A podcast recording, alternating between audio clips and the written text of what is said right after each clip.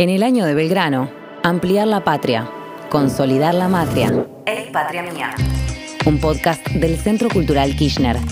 Ideas y pensamiento, intelectuales y referentes en cultura y política. Reflexionan sobre la patria.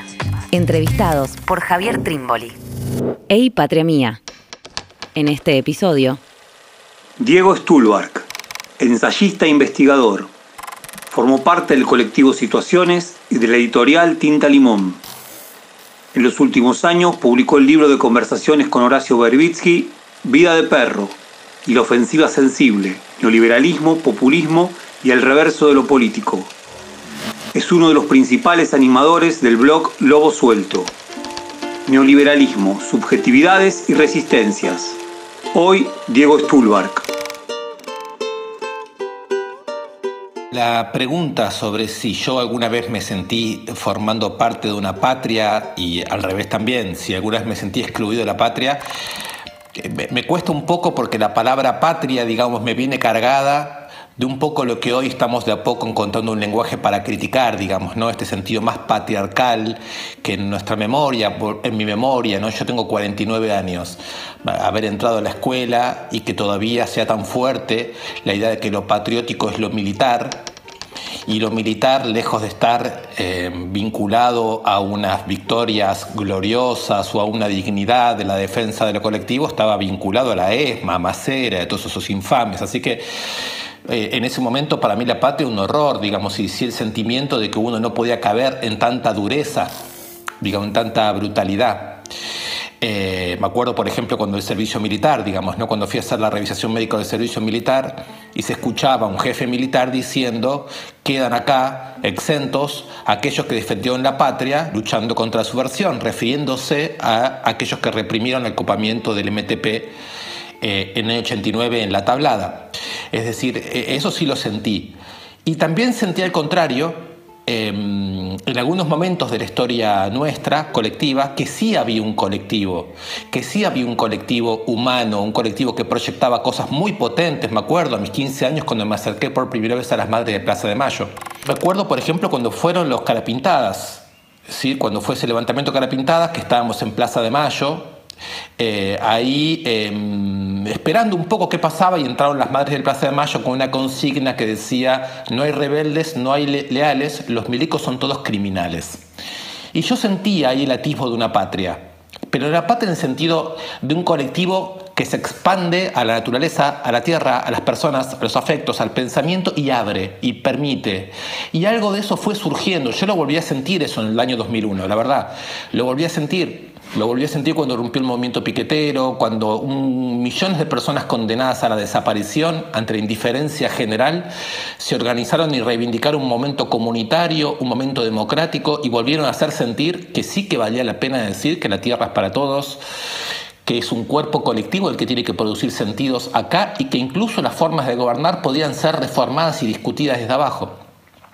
Esos fueron momentos muy, muy, muy, muy conmovedores para mí. Volví a sentirme fuera de la, de la, de la patria cuando, cuando el complejo sojero amenazó con desabastecimientos, amenazó con que, eh, con, que dividir la Argentina entre la renta agraria y los vagos piqueteros que no trabajan y viven de quién sabe qué gracia. Ahí volví a sentirme afuera. Y creo que en ese sentido la patria es, una disputa. ¿no? Eh, un, filósofo argentino que yo admiro mucho, León Rositner, decía, eh, yo soy nacionalista, pero en el sentido de que yo siento cómo mi cuerpo se prolonga en la tierra, en la naturaleza, y desde ahí me encuentro con los demás y me siento profundamente herido cuando me recortan ese prolongamiento, es decir, cuando yo no puedo prolongarme en los otros, no puedo prolongarme en la riqueza colectiva, no puedo prolongarme en la tierra, ¿no? Entonces, este, me parece que hay, que hay una experiencia de la patria un poco subalterna, yo preferiría decir como de lo colectivo, pero de lo colectivo que abarca las riquezas naturales y sociales, y, y sí he tenido momentos de esos, de sentirme, de sentirme parte de ese colectivo, ¿no? A la pregunta de si hay o no hay una sensación de fin, digamos, de si esta crisis que estamos viviendo, seguramente recargada por la pandemia, eh, se vincula en Occidente, en América Latina y en Argentina a la idea de fin.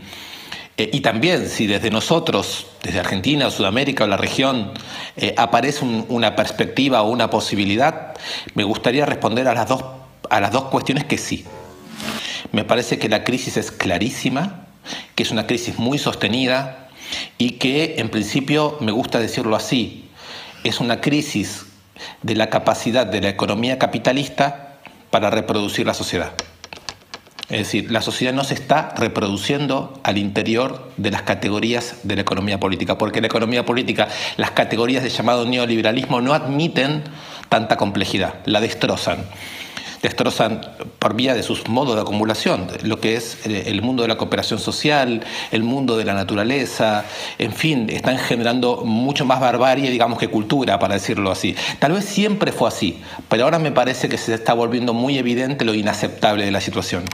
Me parece que la pandemia lo único que hizo fue reforzar eso y además darnos un tiempo para pensarlo, para verlo, para quitarnos las dudas al respecto. Esto no nos deja eh, en una situación más favorable políticamente. No es que por el mero hecho de que esto se vuelve evidente sabemos reunir las fuerzas para hacer una transformación. Está claro, ¿no? No estoy hablando en términos de optimismo. Ahora, si me preguntas eh, eh, si yo pienso que en esta zona del mundo tenemos algo que aportar, yo diría que por lo menos lo que a mí me, da la impresión es que en esta zona del mundo se han hecho experiencias muy importantes los últimos años. Y esas experiencias pueden ser un aporte importante. Si me voy muy largo, me gustaría retomar incluso el discurso de los derechos humanos que citaba en la respuesta anterior.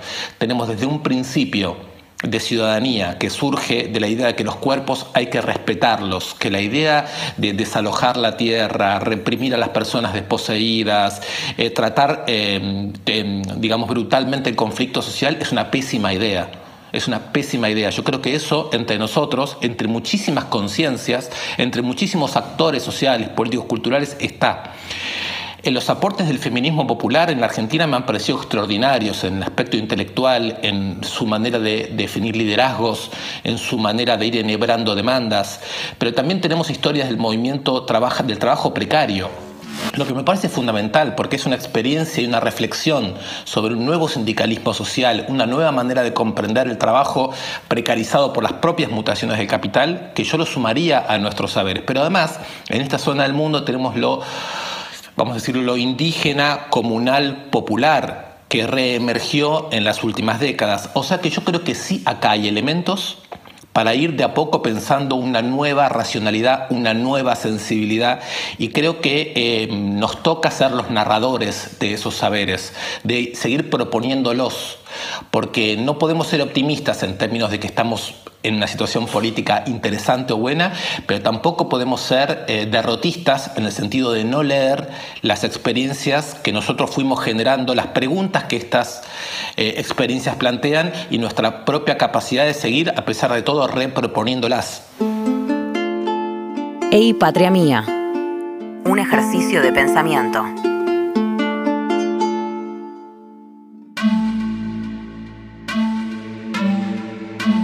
La pregunta sobre la ofensiva sensible, eh, ¿en qué sentido sirve para describir algo de lo que es el neoliberalismo y también en qué sentido sirve para pensar la democracia?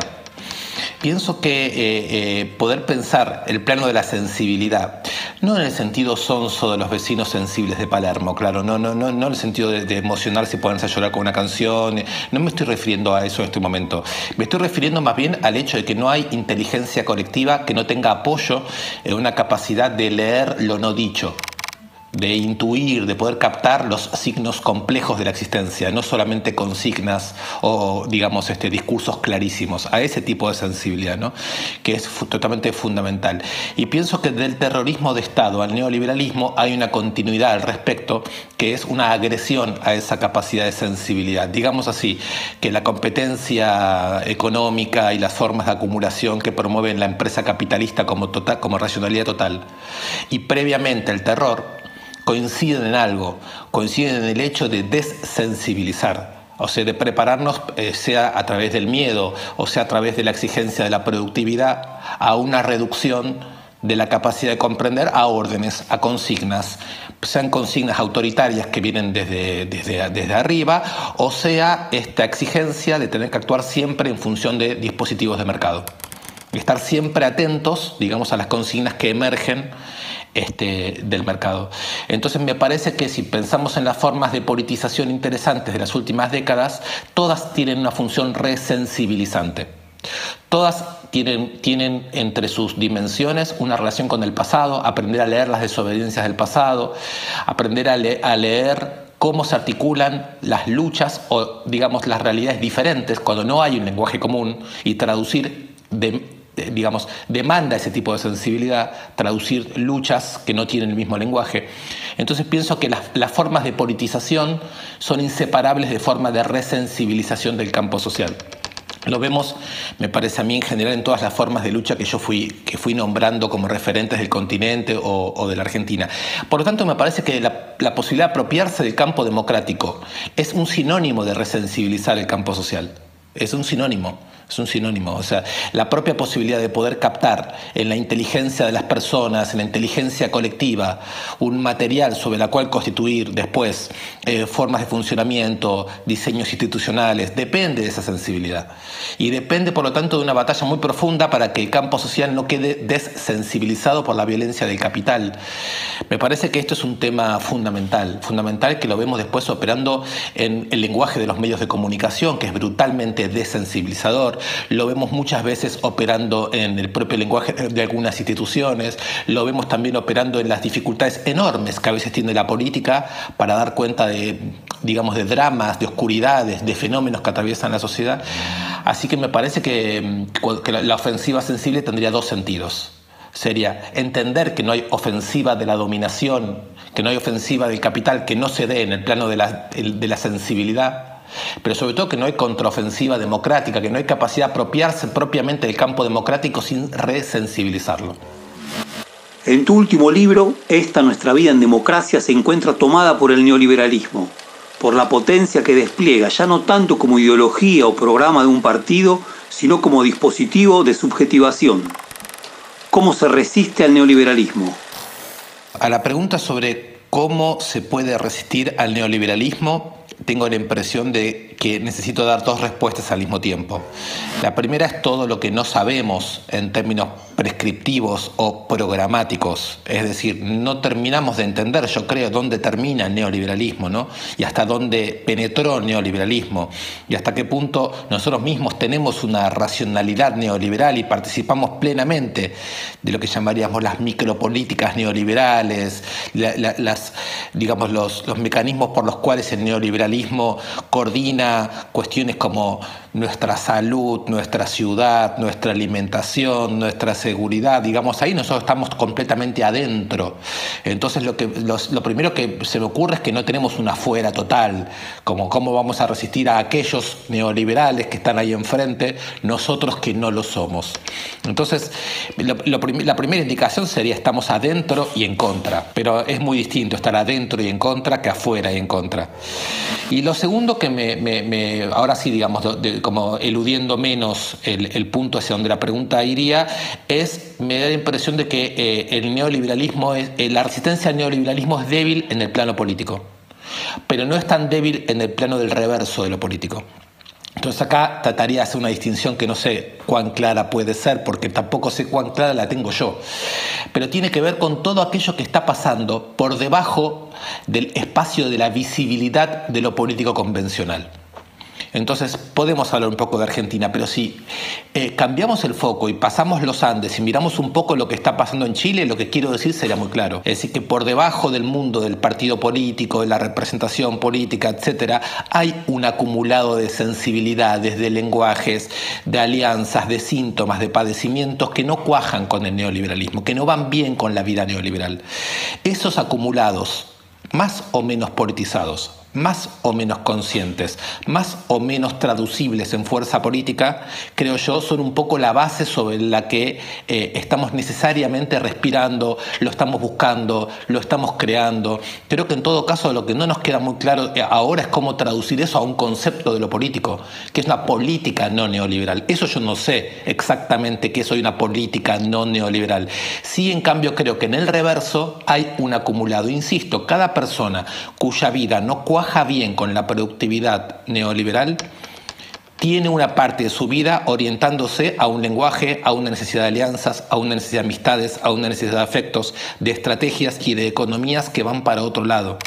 Esas resistencias yo creo que operan en la crisis actual del eh, neoliberalismo. Creo que la crisis del neoliberalismo es impensable sin acumulado de esas resistencias. Ey, patria mía. A la pregunta sobre el periodo del 2001 y aquellas militancias de aquel periodo, en mi caso, en un colectivo que se llamaba Colectivo Situaciones, eh, y al trabajo específico que, se desarrolló ahí eh, con el movimiento piquetero MTD, Movimiento Trabajadores Desocupados de, Solano. Eh, bueno, lo que puedo decir en primer lugar es que como, como, como estilo de activismo, eh, había un intento de ligar el compromiso militante, digamos, con la idea de investigación, que es un poco diferente a tener una línea, porque, digamos, normalmente el que tiene una línea no va a investigar. va a hacer una, pedagogía, le va a decir a los demás un poco lo que, lo que habría que hacer. Y creo que lo interesante para todos nosotros fue que la idea de investigar era una propuesta un poco diferente, era investigar con movimientos que en ese momento aparecían con mucha fuerza, cómo se construía desde esa situación una política diferente.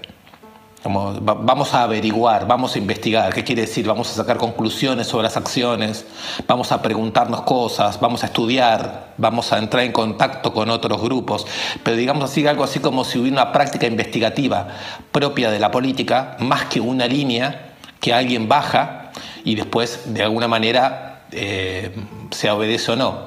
Eso es una, de, las, características que tenía esa, experiencia. Y la otra creo que tiene que ver mucho con lo que fueron esos movimientos, ¿no?